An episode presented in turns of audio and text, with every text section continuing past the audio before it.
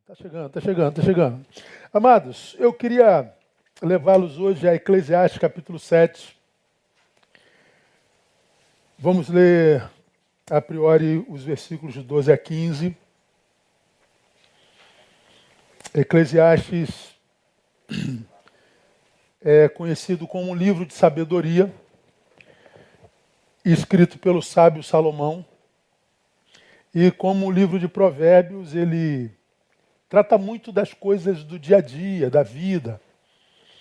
Trata muito do cotidiano, das posturas que a gente deve ter diante das adversidades, diante das, das calamidades da vida, diante das vitórias, diante do, do dia a dia.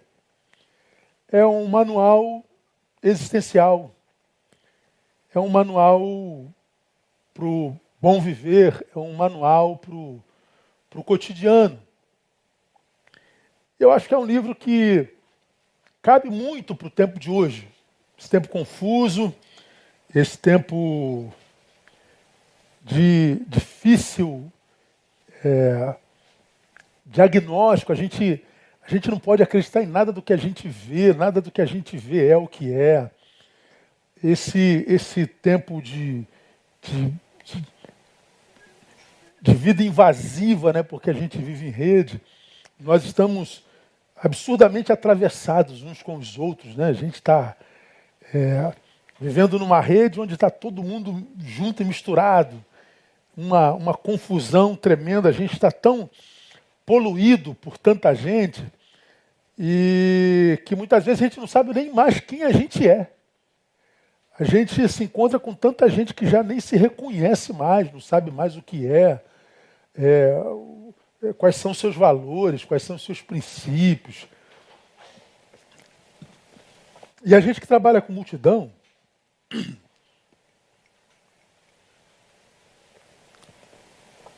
lida com gente o tempo todo. Como a gente vê pessoas é, sendo deformadas assim de forma clara, não é? Como que ah, valores vão sendo diluídos, como que princípios vão sendo corroídos, como que é, senso de valores vão, vão se modificando, as prioridades vão mudando. E Acontece tudo isso dentro dos nossos olhos. O livro de Eclesiastes, como o de Provérbios, é um livro de conselhos. É um livro de, um livro de, de, de sinais, de bizus divinos para o nosso dia a dia. E como qualquer conselho, houve quem tem juízo, né? Ah, cada um faz do conselho aquilo que quiser. Mas nessa noite, nessa primeira noite do, do ano de 2021, primeiro domingo, eu queria conversar um pouquinho sobre o que está aqui, nesses versículos de 12 a 15. E cada um de vocês aproveita o que vai ouvir, como quiser. E eu espero que vocês aproveitem ao máximo para que, é, aproveitando, entendam que estão ouvindo palavra de Deus. E palavra de Deus sempre faz bem para a nossa alma mesmo quando ela condena a nossa atitude, mesmo quando ela condena a nossa conduta, mesmo quando com ela vivemos desacordo. Né? Nós vivemos num tempo tão doido, mas tão doido, de um relativismo tão grande, inclusive relativismo teológico, que o ser humano está tão cheio de si, ele tem uma visão tão equivocada de si mesmo, que quando ele lê a Bíblia, e a Bíblia condena a sua conduta, quando a Bíblia desaprova a sua conduta, a sua ideologia, ele fica com o que ele acha da Bíblia e não com o que a Bíblia diz. É mais ou menos assim, não, a Bíblia, eu sei que a Bíblia diz isso, mas eu não concordo não. Aí eu não concordo com a Bíblia, fico com o que eu acho e abro mão da Bíblia. E o cara faz isso com a cara mais lavada. Né? E acha que está evoluindo, o cara acha que está virando intelectual mesmo, é um negócio de maluco. Né? Então hoje você olha a Bíblia, você vê, é, lê a Bíblia como você quer, então você é, lê a Bíblia e encontra razão para matar bebê, como eu falei domingo passado. Né? Então até para aborto hoje o nego acha razão na Bíblia. Então é um negócio maluco que a gente vê, que, que, que a gente vive hoje, que é muito doido. Então, eu queria, eu queria compartilhar com vocês do 12 ao 15, depois a gente vai ler mais alguma coisa, e tentar é, trazer alguns conselhos para nós nessa oportunidade. Vamos lá. Porque a sabedoria serve de defesa, como de defesa serve o dinheiro. Mas a excelência da sabedoria é que ela preserva a vida de quem a possui. Considera as obras de Deus, porque quem poderá endireitar o que ele fez torto? No dia da prosperidade, regozija-te, mas no dia da adversidade, considera. Por quê?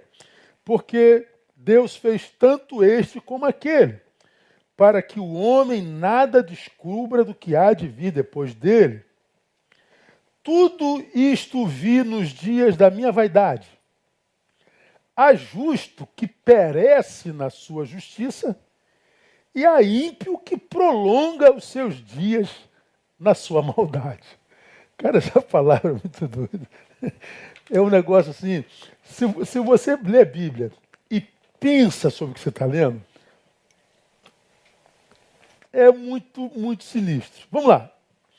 Porque a sabedoria serve de defesa, como de defesa serve o dinheiro. Então, vamos imaginar que você está sendo atacado. O texto está dizendo: a sabedoria é um escudo. O dinheiro também é um escudo.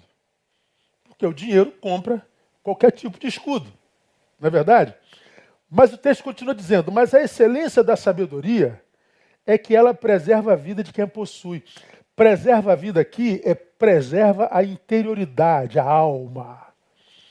A sabedoria, diferente do dinheiro, que só pode guardar o teu corpo, que só pode comprar o material, mas ele não pode interferir, ingerir sobre o que diz respeito à alma e à vida. Ele está dizendo, a sabedoria não. A sabedoria, ela te guarda porque ela te faz estrategista e ao mesmo tempo ela te dá capacidade para blindar a tua alma dos ataques externos. Então a proteção que a sabedoria dá vai para além do corpo, vai na alma. A proteção que o dinheiro dá para no corpo. O versículo 13. Considera as obras de Deus porque quem poderá endireitar o que ele fez torto? Então o texto está dizendo: tem coisas que Deus fez torto. E porque Deus fez torto, o que o texto está dizendo? Vai morrer torto. Ninguém pode endireitar. No dia da prosperidade, regozija-te, mas no dia da adversidade, considera. Deus fez tanto este como aquele. Ou seja, quem fez o dia bom? Deus. Quem fez o dia mal? Deus. Versículo 15. Tudo isto vi nos dias da minha vaidade. Há justo que perece na justiça e há ímpio que prolonga seus dias na sua maldade. Ou seja, tem gente que é certinho, correto, honesto, justo e se lasca na vida. Tem gente que é canalha, vagabundo, sem vergonha, não vale nada e se dá bem. Explica aí, irmão. Pois bem, nesse texto, que nós acabamos de ler, Salomão fala sobre três assuntos. Primeiro, ele fala sobre a ambiguidade da vida. Vamos começar por ela. Versículo 14. No dia da prosperidade, regozijo, no dia da adversidade, considera. Deus fez tanto esse como aquele. Para quê? Para que o homem nada descubra do que há de vir depois dele. Ou seja, a, a gente só tem gerência sobre o dia que estamos vivendo. O que vem depois dele, a gente não sabe. Então está falando da ambiguidade da vida. Há dia que a gente está bem, há dia que a gente está mal. Há dia de prosperidade, há dia de adversidade. Há dia de alegria, há dia de tristeza. Há dia de vitória, há dia de derrota. É dialético, é ambíguo. Ambiguidade é ter mais de um sentido, né? mais de uma direção. Então tu acorda hoje, pum, estou bem aberto, estou feliz, quero viver 200 anos. Tu acorda amanhã, tu quer morrer. Tu, tu, você acorda hoje e se você tiver um jogo de futebol, você é o artilheiro. Você jogou bem a beça naquele dia. Tem um dia que você não consegue matar a bola, meu. Tem dia que você está explodindo de unção de Deus. Você quer ler a Bíblia toda num dia. Tem dia que você está com raiva de Deus. Tem dia que você está apaixonado pela vida. Tem dia que você quer morrer. Essa, essa ambiguidade da vida é a respeito disso que o texto diz. Quando a gente aplica isso à vida, ambiguidade é a impossibilidade de permanecer. Ou seja, se eu estou no tempo de prosperidade, eu queria ficar nesse tempo de prosperidade a vida inteira. Mas porque a vida é ambígua, é dialética, eu sei que eu não vou ficar em prosperidade o dia inteiro. Eu, quando estou em vitória, quando eu estou alegre, quando eu estou para cima, quando eu estou é, reinando em vida, eu queria reinar em vida a vida toda. Eu queria estar com essa alegria, com essa unção, com esse fogo, com essa vontade de acordar, com esse ânimo a vida inteira. Só que porque a vida é ambígua, o texto está dizendo que eu não vou viver isso a vida inteira de jeito nenhum. Eu vou ter que passar para outra fase.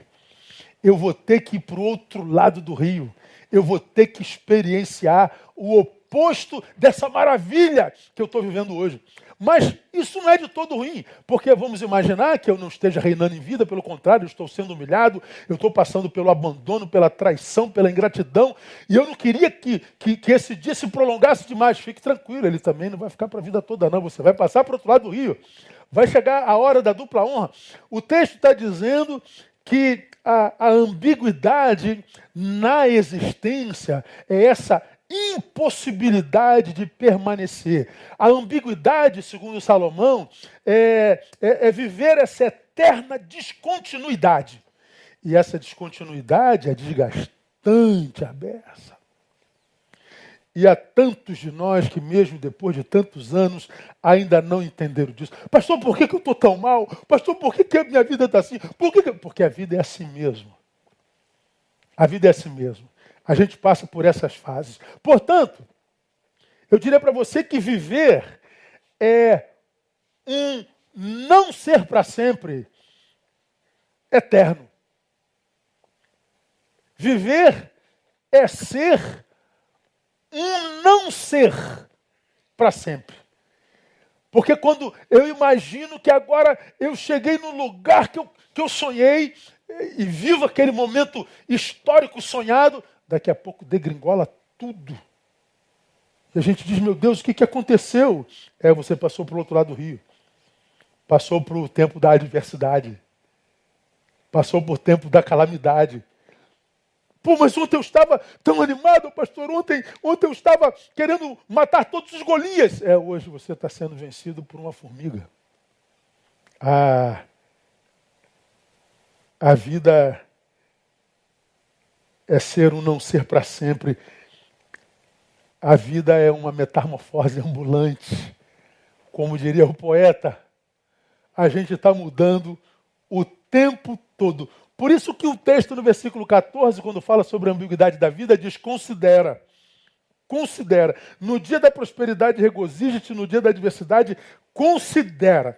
Ele está dizendo assim: se você entende que a vida é ambígua, se você entende que a vida é dialética, você nunca será pego por perplexidade quando chega a hora de você ir para o outro lado do rio, seja lá, que lado for aquele.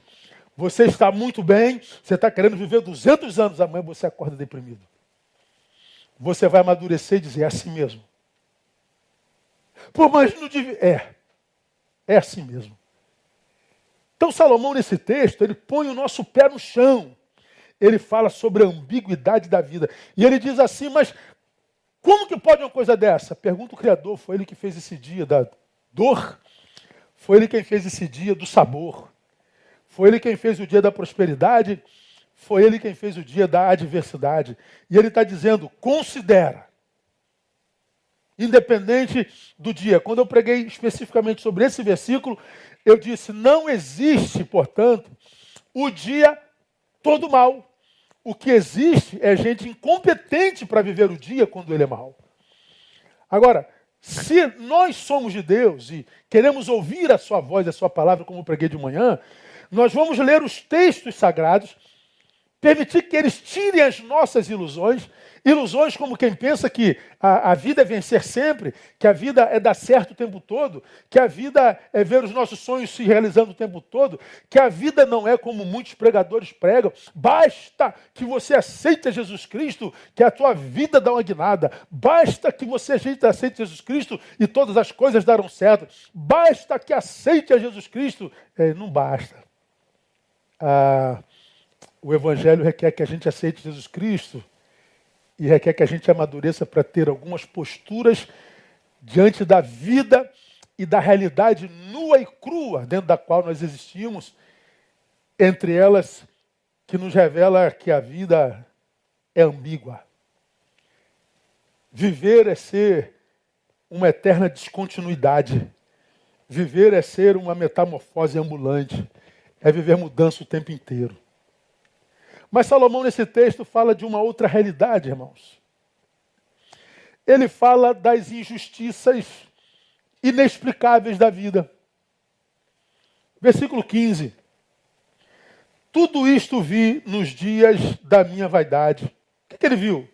Há justo que perece na sua justiça, e há ímpio que prolonga os seus dias na sua maldade. Acontece isso ou não acontece? É aquela fatídica pergunta, né? Por que coisas ruins acontecem a pessoas boas?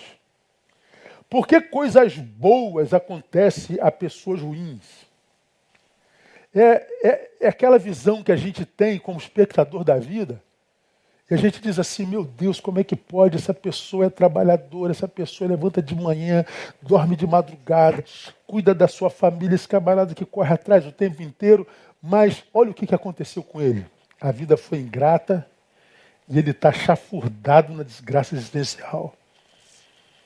Por outro lado, tu olha para aquele camarada vagabundo que não gosta de trabalhar, que nada, é um, é um 7-1 danado. E o cara vive dando volta em todo mundo. Aí você olha para a vida do cara, parece que o cara está prosperando em tudo, o cara se dá bem. Não há punição, pelo contrário, só há promoção. E você diz, meu Deus, como é que pode? Você vê o, o, o, bandido assalta a velhinha, ele sai correndo da polícia, ele sobe para o décimo andar, ele pula do décimo andar, cai em pé e sai correndo. O trabalhador tropeça no meio fio, bate cabeça e morre. Aí você fala assim, meu Deus, não há justiça nesse mundo, não. É por causa disso que o salmista, se eu não me engano, não anotei aqui, no Salmo 73, ele diz, em vão tenho guardado a minha consciência ele diz: em vão tenho guardado a minha consciência, em vão tenho sido honesto, em vão eu tenho, tenho, tenho guardado a minha idoneidade. E ele estava em crise por quê? Porque ele via os ímpios prosperando, ele via os ímpios se dando bem, ele via, quanto a mim, os meus pés, pouco faltou para que os meus passos escorregassem, pois eu tinha inveja dos soberbos ao ver a prosperidade dos ímpios, porque eles não sofrem dores, são e robusto é o seu corpo, não se acham em tribulações como outra gente, nem são afligidos como os demais homens. Ele está dizendo: quanto a mim, os meus pés quase resvalaram. Ele está dizendo: eu quase chutei o balde, porque não é possível que esses ímpios possam se dar bem de alguma forma. Pois é, o texto está dizendo que é assim mesmo. Deveria ser, pastor? Eu acho que não. Eu acho que o justo deveria ser recompensado, eu acho que o ímpio deveria ser condenado. Eu acho que o sujeito roubou a velhinha tinha que ficar preso. Eu acho que o cara que, que, que roubou o dinheiro público tinha que ficar preso. Eu acho que o traficante não deveria ser solto pelo Supremo. Eu acho que, que trabalhador devia ser recompensado. Eu acho que, que quem cometeu o crime tinha que ser punido mesmo. E eu acho que não tinha que ser solto por nada, tinha que cumprir a pena até o fim. Eu acho que tinha que ser um monte de coisas. Mas é assim que é? Não, não é. Agora, por que, pastor, dessas injustiças inexplicáveis na vida? Por algumas razões. Primeiro, porque nós somos caídos, a gente não pode esquecer isso de jeito nenhum. O, o projeto original do Criador, ele foi viralizado no Éden. O que Deus tinha para nós foi viralizado o, o mundo de justiça, o mundo de equidade, o mundo de perfeição virou utopia. Agora nós vivemos num mundo caído. Nós vivemos num mundo que jaz no maligno. Nós vivemos num mundo que virou as costas para Deus. Nós vivemos num mundo que deveria ser, mas não é. Nós vivemos numa realidade oposta àquela sonhada pela natureza que foi transformada pelo Evangelho. A gente sonha com o mundo de justiça, mas é só um sonho. Nós somos caídos. Por que, que há injustiças inexplicáveis na vida, pastor? Por causa do pecado, que é o vírus da humanidade. E você sabe que o pecado ele faz o quê? Separação entre nós e o nosso Deus, de modo que ele não nos ouve. Ou seja, se a Bíblia diz Isaías que o pecado faz separação entre nós e nosso Deus, de modo que não nos ouve, significa dizer, primeiro, que a gente fala à toa, que a gente joga a conversa fora, que nós não somos ouvidos em grande parte dos nossos clamores, porque os nossos pecados blindam os céus. Há muita oração que não é ouvida, há muita conversa que é jogada fora, porque os nossos pecados blindam os céus. De modo que, se os céus não nos ouvem, a injustiça graça. E por que, que acontece tantas injustiças inexplicáveis, pastor? Por causa da ambiguidade que impede continuidade. A gente está tentando fazer tudo certinho, mas como a gente não consegue fazer certinho a vida inteira, a gente é mudado, transformado, vai para o outro lado do rio. O que, que acontece? Nossos projetos ficam todos no meio do caminho. Então, nesse texto, nós ouvimos Salomão falar sobre a ambiguidade da vida, sobre as injustiças inexplicáveis da vida, e tem um terceiro tema, fala sobre a imutabilidade de muitas coisas, entre elas pessoas. Olha que coisa interessante, versículo 13. Considera as obras de Deus, porque quem poderá endireitar o que ele fez torto? Você sabe o que esse texto está dizendo, irmão? Está dizendo que pau que nasce torto, conclui, morre torto.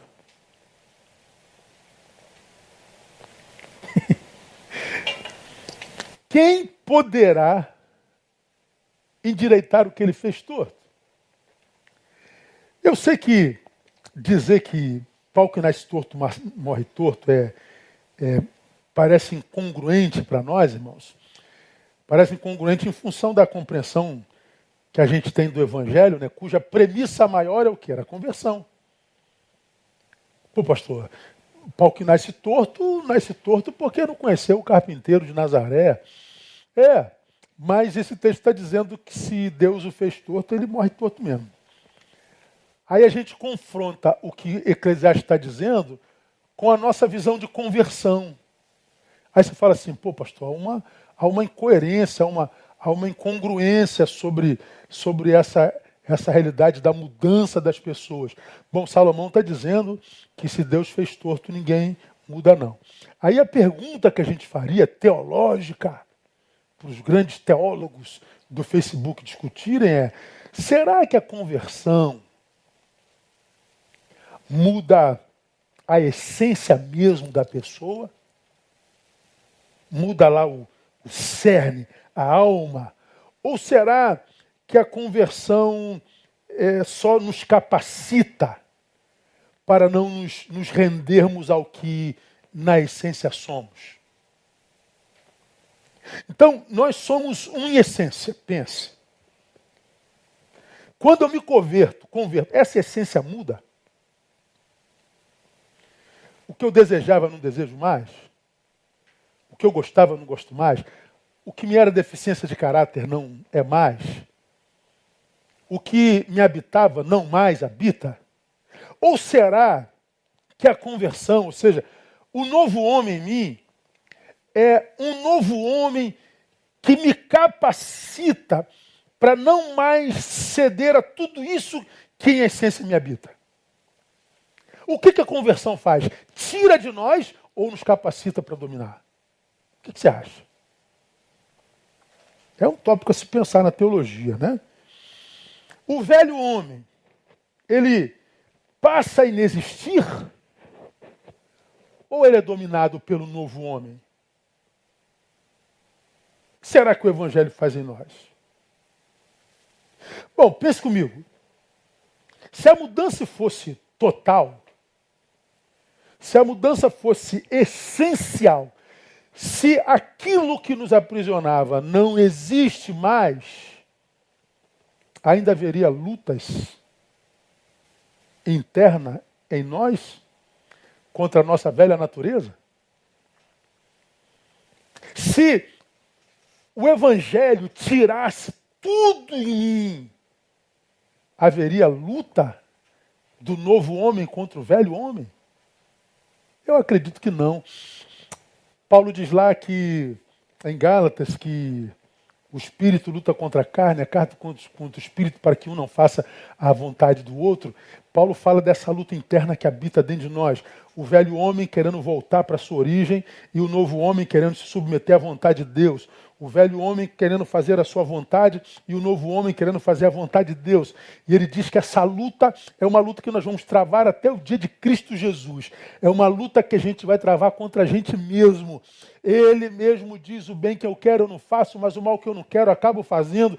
Já não sou eu, é o pecado que me habita. Ele está dizendo: meu Deus, parece que a velha natureza permanece em mim. E tanto que ela tenta me puxar para um lado, mas eu estou lutando contra ela. É, por que, que essa luta existe em nós?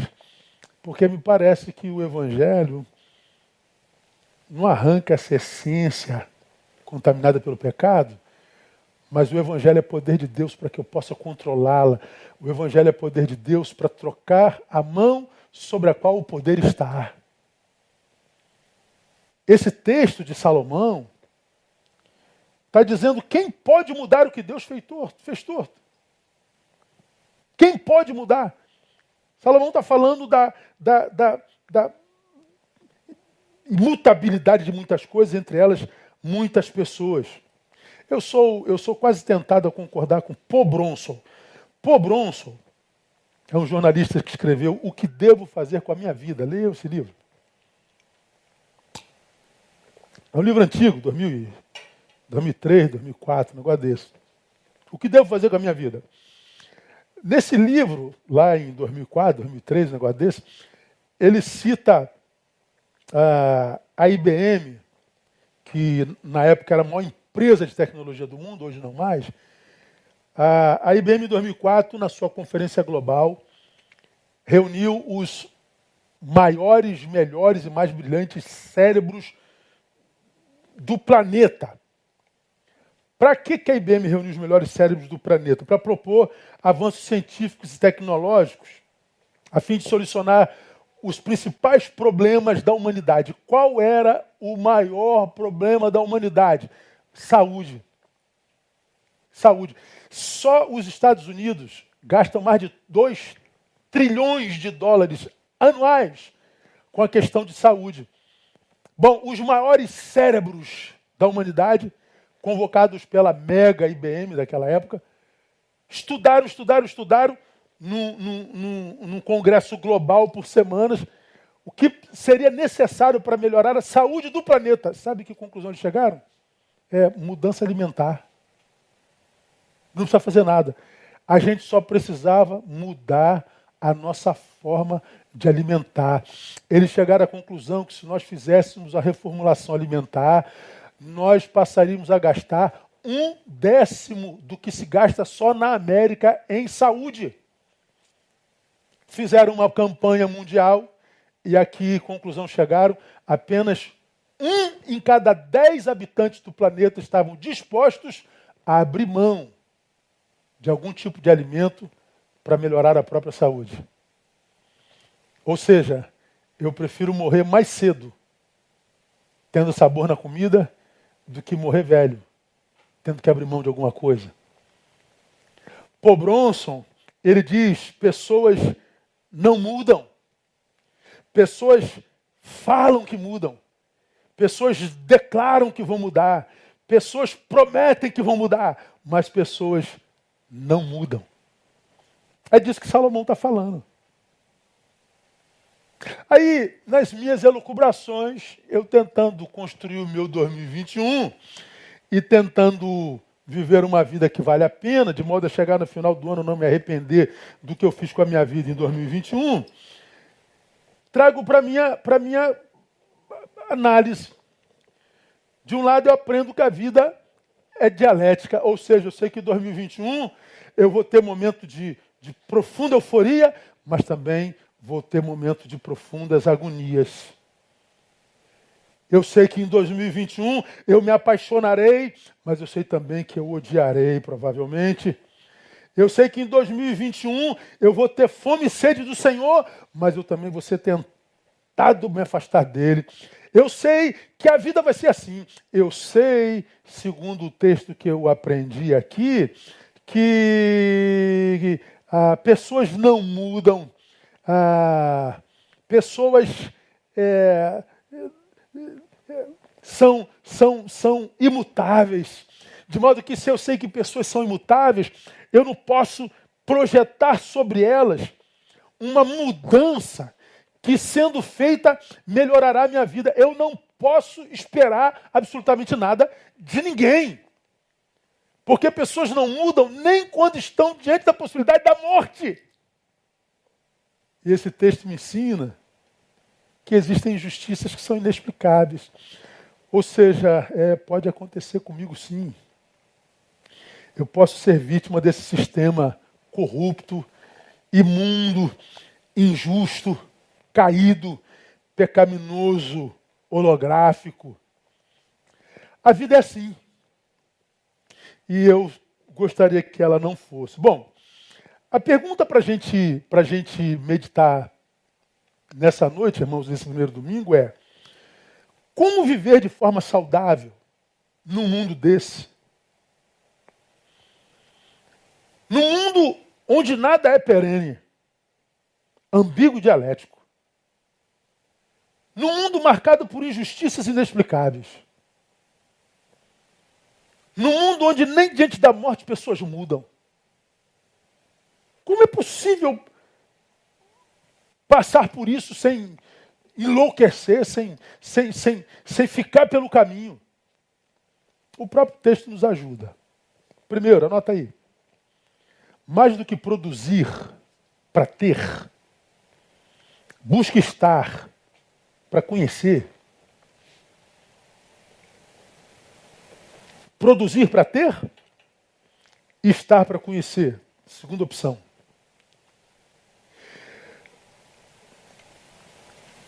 A ganância por ter hoje, ela é muito grande. Ter, ter, ter, ter, ter, ter, ter, ter, ter. Angariar, angariar, angariar, angariar. Possuir, possuir, possuir. Eu estou falando só dinheiro, não. Possuir seguidor, possuir fama, possuir like, possuir é, é, não sei o quê. É, possuir, possuir, possuir, possuir, possuir, possuir, possuir. Bom, é essa ganância por ter principalmente que a gente não precisa, porque a gente precisa de muito pouco para ser feliz. A gente precisa do mínimo para ser feliz. E a gente, eu já falei sobre isso, eu não preciso falar, mas só para lembrar você, é só você perceber o quanto nossos sonhos mudam dependendo do lugar onde a gente está. Vamos imaginar, eu estou aqui agora no dia 3, entro de férias amanhã, então eu daqui onde eu estou, saudável, ah, equilibrado, ah, minhas contas estão pagas, graças a Deus. Eu posso ir assim, poxa, eu vou passar uma semana em Angra, vou alugar uma casa em Angra, assim, na beira do mar, que tem um deck, onde eu possa do quintal mergulhar, vou dar uma volta de barco com a minha mulher e filhas, quem sabe um casal de amigo ou dois, tal, vou pegar um peixezinho, e olha o sonho, né? Meu sonho é estar em Angra, num barco, com um amigo, comendo peixezinho. Agora vamos imaginar que eu estivesse entubado no hospital com Covid nesse instante, qual seria o meu sonho? Seria Angra? Não. Meu sonho era só tirar aquele tubo da boca. Meu sonho seria só voltar para casa. Meu sonho era só sobreviver. Para quem está na cama entubado e se tiver consciente, não existe sonho de Angra, não existe sonho de Nova York, não existe sonho de casa nova. Eu só quero sobreviver. Se eu sobreviver, eu vivo sem Angra o resto da minha vida. Se eu sobreviver, eu, eu vivo a pão com ovo a vida inteira. Eu só quero sobreviver. E por que, que os sonhos são diferentes? Por causa do lugar de onde a gente sonha. Quem está no INCA 4, em estado terminal, não sonha com mais nada, a não ser estar perto da família. Nossos sonhos mudam a proporção do lugar onde a gente está. As coisas mudam em valor a proporção do lugar onde está. Se você está bem, está saudável, está com dinheiro, você quer sonhar com Angra. Se você está doente, você só quer sobreviver. É como quem está numa cadeira de roda, porque sofreu um acidente de moto e corre o risco de ficar paraplégico. Ele só quer ficar em pé. Ele só quer dar um passo. Quem está com a bolsa colostômica só quer tirar essa bolsa. Só quer fazer o número dois no vaso direitinho. Só isso. Nossos sonhos mudam. E ainda assim, nós vemos pessoas vivendo em função de ter, em função de possuir. Pois bem, nesse mundo injusto, teus sonhos podem ser absolutamente frustrados. Você pode ser absolutamente é, é, é, maligno para consigo mesmo. Por isso que o texto diz assim: antes de ter, produzir para ter, busque estar para conhecer. De onde vem? Versículo 12. Porque a sabedoria, olha lá, serve de defesa como de defesa serve o dinheiro. Mas a excelência da sabedoria é que ela preserva a vida de quem a possui. Veja só, a sabedoria preserva a vida de quem a possui. Então, o que, que o texto está dizendo aí? Em vez de você pensar em dinheiro, dinheiro, dinheiro, dinheiro, é, conheça, né? cresça em conhecimento. Procura em 2021 se tornar um homem mais sábio do que 2020. Amplie o leque do teu conhecimento. Gasta mais tempo com o conhecer, com evoluir intelectualmente, espiritualmente, biblicamente. Procure as riquezas que possam entrar na tua alma, no teu peito. Secundariza a tua imagem, teu Insta, teus lacres. Gasta mais tempo consigo mesmo. Gasta mais tempo com o que importa. Conhecimento é o que o Senhor está dizendo. Sobretudo, conhecer a si mesmo. É praticar o que foi atribuído a Sócrates, que está lá no, no, nos oráculos de Delfos da antiga Grécia. Conhece-te a ti mesmo. Descubra-se. Discirna quem você é de fato de verdade tenta é, achar no meio dessas muitas opiniões que existem sobre você, que dizem sobre você, que exigem sobre você quem você é em essência. Ah, irmão, eu posso falar sobre isso. Eu sou pessoa pública cercada por um milhão de gente, cada um diz uma coisa a meu respeito. Um dia eu sou aquilo, eu sou aquilo, eu sou aquilo, eu sou aquilo. falei, meu Deus, é tanta coisa que a gente é que a gente nem sabe. Um diz que a gente é anjo, outro diz que a gente é demônio. falei, meu Deus do céu, eu sou anjo, eu sou demônio. Eu sou uma bênção, eu sou uma desgraça. Eu, o que, que eu sou? Aí, tu, é, tanta, é tanta opinião a nosso respeito que se você não souber quem você é, você sucumbe às opiniões alheias. Agora, quando você se sabe, você ignora qualquer opinião a teu respeito. Você passa incólume a isso. Então, mais do que tentar entender o mundo, mais do que tentar entender os outros, mais do que tentar entender a razão ou a ausência dela na vida, conheça-se a si mesmo. Que esse ano, cara, seja um ano de autoconhecimento. Que esse ano seja um ano de retiro para si. Porque se eu fosse perguntar para você, você se conhece de fato, de verdade?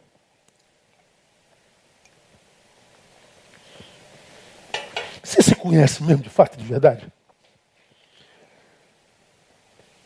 Quando, quando a gente faz uma a reunião de transferência aqui na igreja, eu faço reunião com todos os presentes, faço reunião de quatro horas.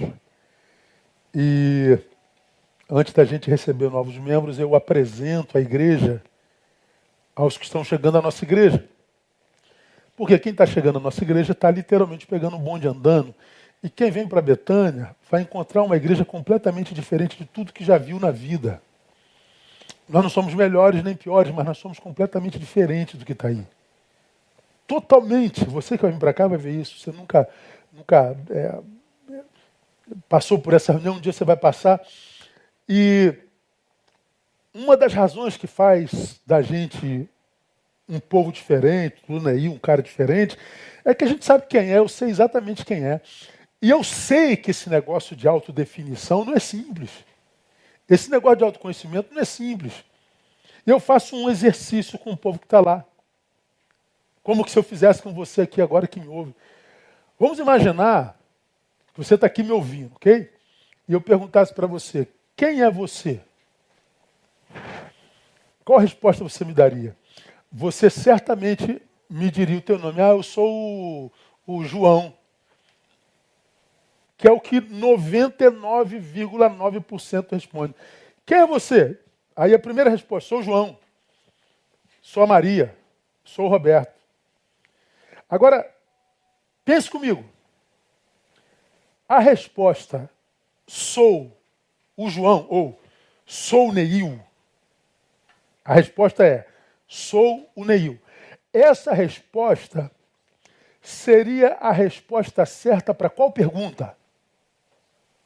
Qual o teu nome? Eu não perguntei qual o teu nome, eu perguntei quem é você. Então, quando se pergunta qual é o teu nome, a resposta seria: Eu sou o Neil. Agora, quando eu pergunto quem é você, eu não estou perguntando teu nome. Ou seja, a resposta deveria ser um pouco mais profunda. Essa resposta deveria ser um pouco mais trabalhada. Essa resposta deveria ser um pouco mais longa. Essa resposta é muito mais prolixa. Eu não me resumo a quatro letras, N-E-I-L, Neil. Eu sou muito mais do que isso. Eu existo antes do meu nome. Eu sou muito mais do que a junção de quatro letras. Agora, você sabe quem você é? 90% dos seres humanos não sabem. E porque não sabem, sucumbem à opinião alheia. Porque disseram que você é isso. Mas, pastor, disseram que eu sou isso. É. Não sei. Pois é, por isso que te tocou. Então, meu irmão, quando a gente busca conhecimento, ah, principalmente o autoconhecimento, nós buscamos é, solucionar, irmãos, uma das nossas maiores necessidades, que é o autoconhecimento. Por que necessidade de autoconhecimento? Por três razões óbvias e simples. Primeiro, porque nós saberemos quem somos. Se eu me conheço, olha, olha a obviedade ululante eu saberei quem sou. Agora, por que isso é importante? Vamos imaginar que nós vivamos em corpo. Nós não somos o corpo de Cristo? Somos. Se eu me autoconheço, eu sei quem sou. Vamos imaginar que eu descobrisse que no corpo de Cristo eu sou orelha. Pronto. Tudo que eu preciso ser na vida é alguém que escuta. Não preciso falar, não preciso pegar, não preciso abraçar, não preciso fazer mais nada, não preciso me envolver em mais nada. Eu só preciso escutar, porque eu descobri que eu sou orelha. Portanto, se eu descubro quem eu sou, eu resolvi meu problema primário. Quando exigirem, ah, Neil, você, você nunca, nunca, nunca eh, coçou o joelho. Eu não tenho que coçar o joelho, eu sou orelha. Você nunca disse nada, eu não tenho que dizer, eu sou orelha. Você nunca sentiu cheiro de nada, eu não tenho que sentir cheiro de nada, eu sou orelha. Eu sei quem eu sou no corpo. Então não tente me fazer produzir naquilo que eu não sou, porque eu não vou produzir, porque eu não vou perder tempo com isso. Por que, que tem tanta gente sobrecarregada, cansada, insuportavelmente cansado? Porque está fazendo um monte de coisas na vida que não precisava fazer. E por que está fazendo um monte de coisas na vida? Porque não sabe quem é. Aqui eu evocarei meu exemplo de novo, eu sou pastor. E como pastor, tem gente que acha que eu tenho que fazer tudo, que eu tenho que estar na casa de todo mundo, que eu tenho que resolver o problema de todo mundo, que eu tenho que ir todo mundo. E aí fica todo mundo frustrado porque eu não faço nada disso, não. Eu sei meu lugar no corpo. Agora, quando a gente não se sabe, a gente é qualquer coisa. E aí eu vejo gente cansada. Quantos talentos jogados ao chão, desperdiçados, porque estão em litígio o tempo inteiro estão em briga o tempo inteiro, buscando lugar, brigando por espaço, brigando por reconhecimento, brigando, mas não consegue sossegar a alma. Por quê? Porque o cara, mas no corpo ele é pé, chuta, no corpo ele é olho, ele usa o binóculo, no corpo ele é o, o coração, ele bombeia o sangue, no corpo ele é boca, no corpo ele é tudo. O que, que acontece? Ele faz tudo isso, não se realiza em nada. O que sobra no final é cansaço e vida interrompida. Quem é você, meu irmão? O que é você? Por que necessidade de autoconhecimento? Saberemos quem somos. Segundo, não seremos quem não somos. De um lado eu descobri quem eu sou e só preciso ser aquilo. Do outro lado, eu me livro da projeção do desejo alheio sobre mim. Ah, eu acho que o pastor deveria ter dito isso. O problema é seu, que você acha, pô. Se eu achasse que eu deveria ter dito, eu teria dito. Mas por que eu não disse? Porque não é meu papel dizer. Acabou, pronto. Ponto final, zerou. Ah, pastor, fulano vai ficar chateado. O problema é de fulano. O que, que eu tenho a ver com isso? Eu não faço projeção sobre a vida dele, por que, que ele vai fazer sobre a minha? Essa, esse modus vivendi guarda a nossa alma, guarda nosso coração. Por que, que essa intromissão crônica nesse tempo presente tem adoecido tanta gente? Porque a gente dá valor à opinião alheia. E por que, que dá valor, valor à opinião alheia? Porque não se sabe, meu Deus do céu. Não se sabe. Você está contaminado, atravessado por opiniões. Você está atravessado por projeções. Você está atravessado por frustrações. Quando você se sabe, cada um é cada um e cada um cuida da sua vida e pronto. Então, quando eu me sei, eu saberei quem eu sou, não serei quem não sou. E terceiro, muito importante, nós saberemos nossos limites, né?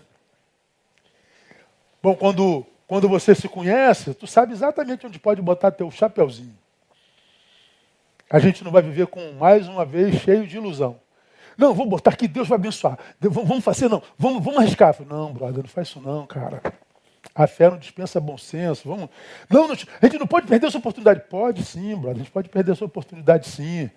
Porque se Deus não abençoar a gente, a gente vai ficar num caminho até se reconsiderar, vai levar 10 anos. Então vamos, vamos esperar mais um ano, em vez de ficar dez anos se recompondo, vamos esperar mais um ano para a gente se fortalecer um pouquinho e fazer. Não, mas eu não quero esperar. Bom, aí já é outro problema, né? É outro problema.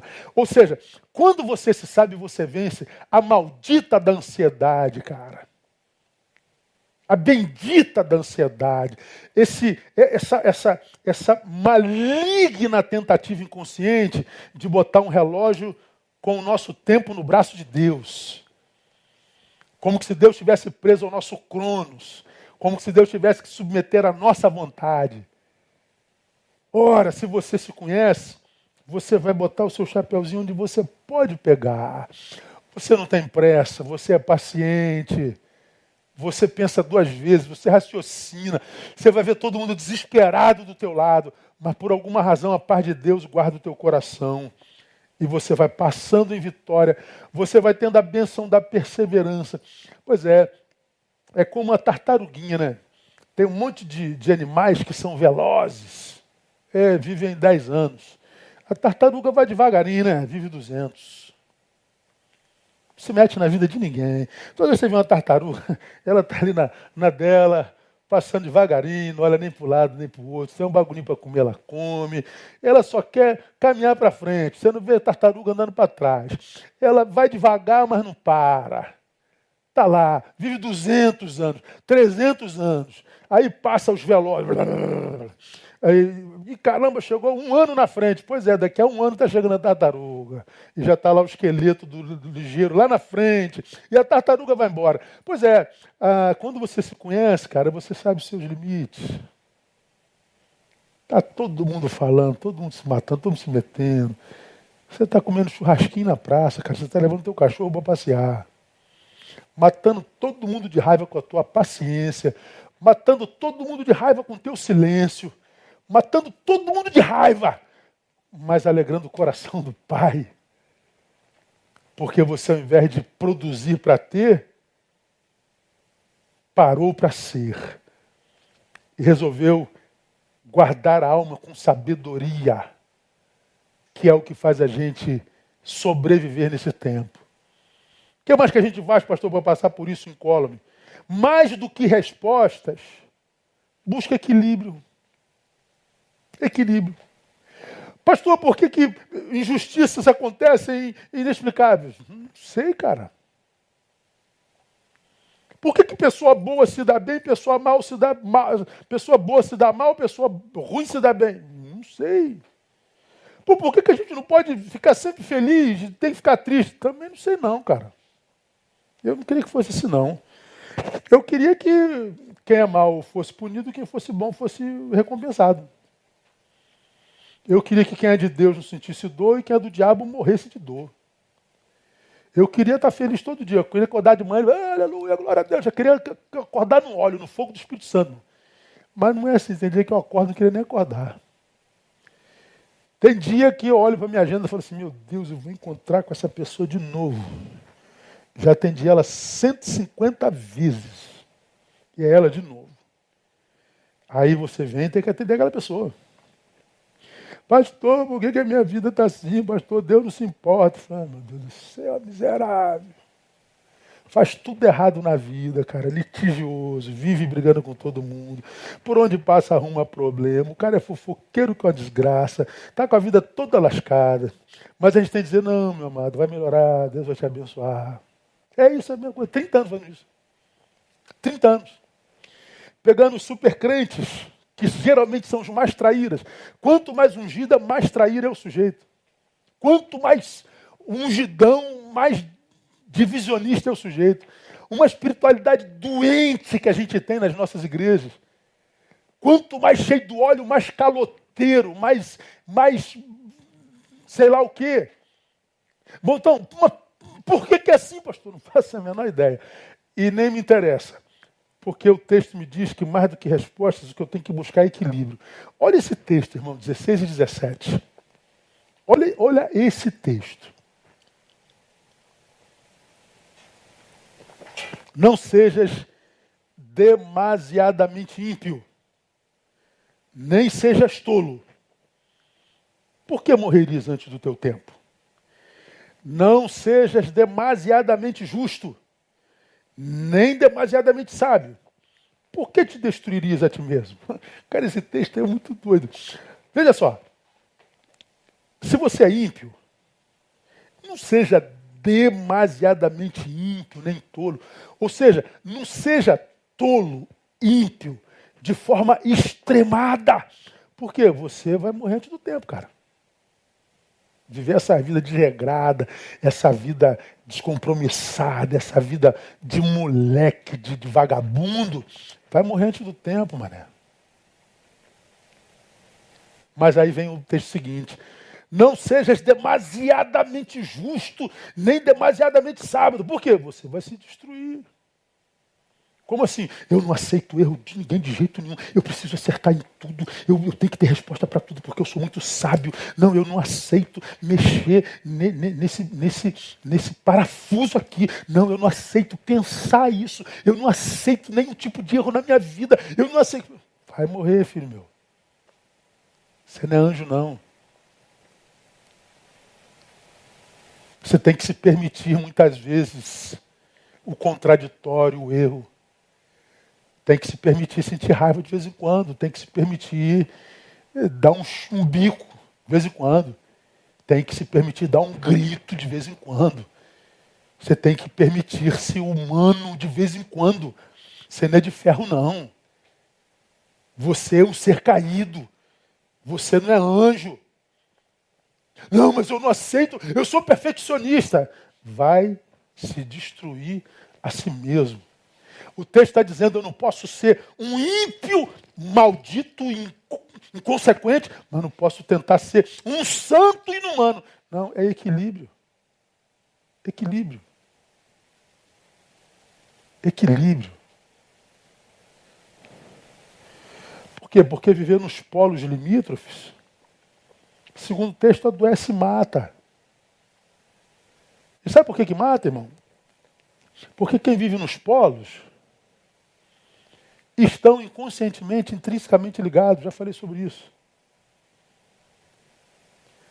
Quem vive nos polos está ligado àquilo que abomina. Pode explicar, pastor? Posso? Oh, tu é um cara absurdamente responsável. Aquele cara pontual, aquele camarada que faz tudo certinho. Só que como você lida em sociedade, tem aquele cara que é irresponsável, não é pontual, faz tudo errado.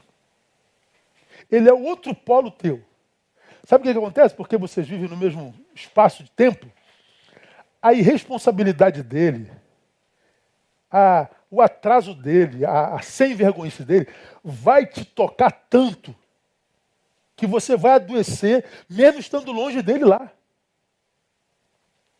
Eu sei que você, que por exemplo é pontual como eu, sabe do que eu estou falando. Quando você chega no horário, você marcou com o sujeito, o cara chega uma hora depois, pô, desculpa aí. Quando pede desculpa, meu irmão, aquela reunião já é um terrível. Porque é como se não tivesse acontecido nada. Você espera uma hora, perde uma hora do teu tempo e para o cara é como se nada tivesse acontecido. Acabou, irmão. Acabou, não, comigo não tem outro encontro. Aí o que, que acontece? Eu sei que eu estou intrinsecamente ligado a esse sujeito que é irresponsável. Eu estou intrinsecamente ligado a esse sujeito que não é pontual. Vamos imaginar que você tem um senso de justiça, cara. Você labuta na causa do necessitado, da minoria, do pobre, e você é, é, é, tem prazer nisso. Aí tu encontra com aquele cara que é um salafrário, um 71, o cara que desvia bolsa de, de cesta básica, o cara que desvia dinheiro da saúde num tempo de Covid. Ou seja, quando tu vê aquilo, aquilo te atravessa a alma, porque você está no polo da justiça e ele está no polo da injustiça. Então, viver nos polos limítrofes é estar ligado àquilo que você mais abomina. É terrível. Por isso que o texto está dizendo: é, equilíbrio, filho. Nem tanto ao céu, nem tanto ao inferno. Nem tanto ao céu, nem tanto à terra. Ache o equilíbrio. Seja justo. Mas admita que você vive num mundo de justiça. Salve a tantos quantos você puder, mas admita que você não vai poder salvar a todos. Perdoe-se, relaxa um pouco, descanse. Não, não posso descansar, pastor. Eu tenho que salvar o mundo. Pois é, então vai morrer antes do tempo vai morrer antes do tempo. A Bíblia é extraordinária, irmãos. Então, mais do que produzir para ter, busque conhecer. Mais do que respostas, busque equilíbrio. Que 2021 seja um ano de equilíbrio. Trabalhe muito, mas arrume tempo para o descanso. Divirta-se, mas trabalhe. Retire-se para cuidar de si, mas não abra mão dos amigos. Equilíbrio. Equilíbrio. Vamos terminar? Como que a gente sobrevive a isso, pastor? Autocuidado. Cuida de si mesmo.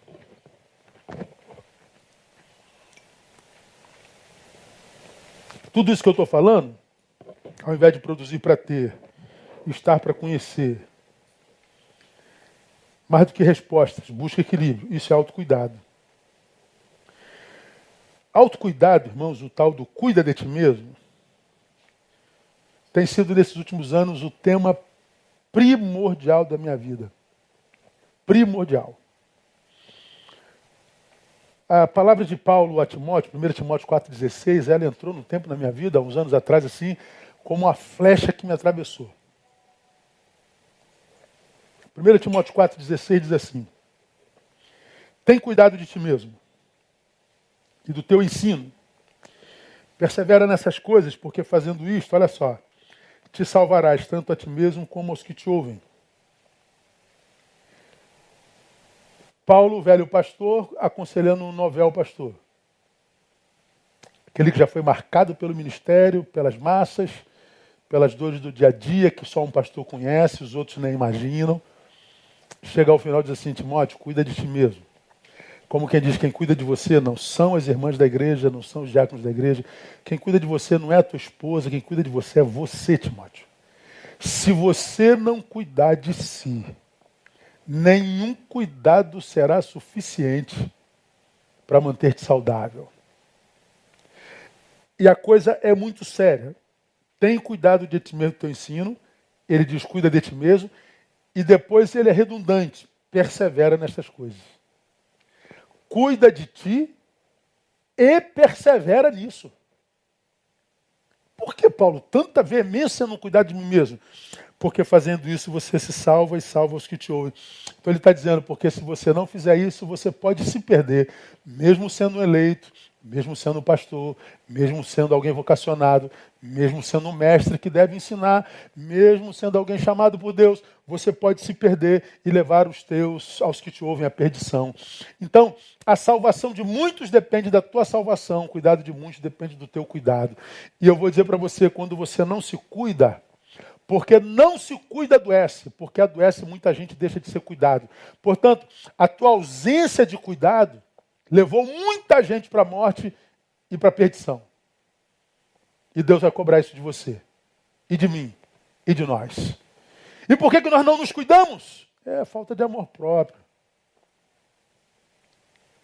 Porque estávamos desequilibrados, nos achávamos santos demais. Porque achávamos que a vida tinha que ser vivida em 24 horas, então a gente só queria prazer. Fomos tolos demais. Porque gastamos muito tempo nessa rede como eu falei domingo, domingo não, no dia 31, ah, conversando com alguém que disse que faria um jejum nesse final de ano de rede social. Aí ela passou cinco, seis dias sem, sem entrar na rede e ela fez lá a soma dela e descobriu que ela ganhou três horas por dia no dia dela. Três horas ela ganhou por dia. Aí eu falei, caramba, parece pouca coisa, não é? Só que 3 vezes 7 é 21, né? Ou seja, em uma semana você recuperou quase que um dia por semana. 21 horas. Agora você imagina a gente perdendo um dia por semana em rede social. Imagina quantos dias por mês a gente perde, quantos dias por ano, imagina quantos dias na vida a gente perde nessa idiotice chamada rede social. Aí nós chegamos ao final do ano com um buraco desse tamanho, não sabemos por quê? Aonde? Por que, que não está não tá preenchido? Por que perdeu tempo com coisas que não eram de importância alguma? Falta de cuidado próprio. Então, quando Paulo diz tem cuidado de ti mesmo, ele está dizendo, cuida de ti mesmo. Quanto mais o tempo passa, irmão, guarda isso mais urgente se torna tal cuidado, o autocuidado. Por que, que mais urgente se torna tal cuidado? Por causa de Mateus 24, 12, que diz que por se multiplicar a iniquidade, o amor de muitos esfriará. O que, que isso quer dizer? Se o amor esfriará, contar com os outros para cuidarem de nós será a mais tola de todas as atitudes. Se o amor está esfriando e a gente está vendo que está esfriando, esperar pelo outro é, é, é loucura. Eu não posso esperar pelo outro para nada mais. Eu não posso esperar que o outro me ame. Eu não posso esperar que o outro me cuide. Eu não posso esperar que o outro me, me, me aplaude. Eu não posso esperar o outro para nada. Porque o amor está esfriando, meu Deus do céu. Eu tenho que achar em mim as raízes e as fontes para o autocuidado possibilita uma, uma convivência saudável é o quê? Não é o amor? Se o que possibilita uma convivência saudável é o amor, na inexistência desse amor, o que sobra é o quê? O que sobra é o egoísmo, o individualismo. E é nesse tempo que a gente está vivendo hoje. A coisa é tão séria, irmão, que, que o texto deixa claro que se eu não me cuido, eu me perco. Fazendo isso, salvarás tanto a ti mesmo como aos que te ouvem. Então, minha igreja amada, a, a minha oração sincera, meu desejo sincero para 2021 é que Deus dê a cada um de vocês maturidade, que Deus dê a cada um de vocês a capacidade de autoconhecimento, para que você passe intocado por esse tempo que para mim é o mais ridículo de todos. Que você passe por esse tempo experimentando autoconhecimento e, por causa disso, amor próprio, para que você possa sobreviver a essa loucura revelada na palavra que diz que a vida ambígua, estamos mudando o tempo inteiro, vivendo nesse ciclo de, de sentimentos tão antagônicos, um dia bem, um dia mal, um dia feliz, um dia triste, um dia eu quero, um dia eu não quero, a vida é assim mesmo, um tempo de injustiças inexplicáveis onde coisas ruins acontecem a pessoas boas e, e ao contrário, e num tempo de mutabilidade, onde a gente sabe que pessoas não mudam. Como sobreviver a isso, irmão? Ah, irmão, só na palavra. Então pega essa palavra, ouça amanhã de novo. Está lá no podcast, está em todas as redes da igreja. Vai trabalhar ouvindo-a de novo. Mastiga, anota, faz anotação. Estuda essa palavra, tópico por tópico, e deixa entrar. Para que a gente possa ajudar Deus a construir um 2021 abençoado para cada um de nós. Amém, amados? Que Deus abençoe vocês. Que Deus conceda um ano absolutamente inesquecível. Que 2020 foi um ano inesquecivelmente duro. Que 2021 seja um ano inesquecivelmente abençoador. E que o Senhor te capacite para esse ano, independente do que ele traga, e que, sobretudo, te dê a graça de viver autoconhecimento e amor próprio. Feliz ano novo para vocês. Volto lá no primeiro domingo de, de fevereiro, provavelmente. Ah, estejam com nossos pastores, orem por mim. Vou descansar um pouquinho, mas eu volto reabilitado, renovado e pronto para mais um ano de luta, permitindo o Senhor. Tá bom? Deus abençoe, vamos orar e vamos embora para casa. Tem mais um louvor ou não? Tem, né? Tem, né? Então vamos orar.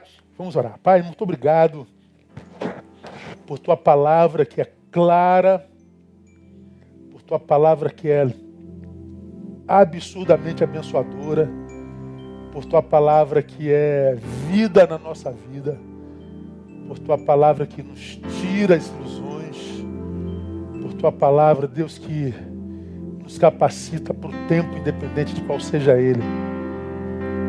Muito obrigado pela sabedoria contida na tua palavra. Capacita-nos para esse ano, Deus. Amadureça-nos para esse ano. Que tu possa nos armar para esse ano. E que esse ano seja de tal forma vivido que, sendo vivido assim, teu nome seja glorificado em nós. Abençoamos a cada irmão aqui presente, abençoamos a cada família aqui representada e profetizamos a Deus um, um tempo de descanso, um tempo de renovo tempo de preparação para um ano de trabalho abençoador. Honra e glória atributamos ao teu nome.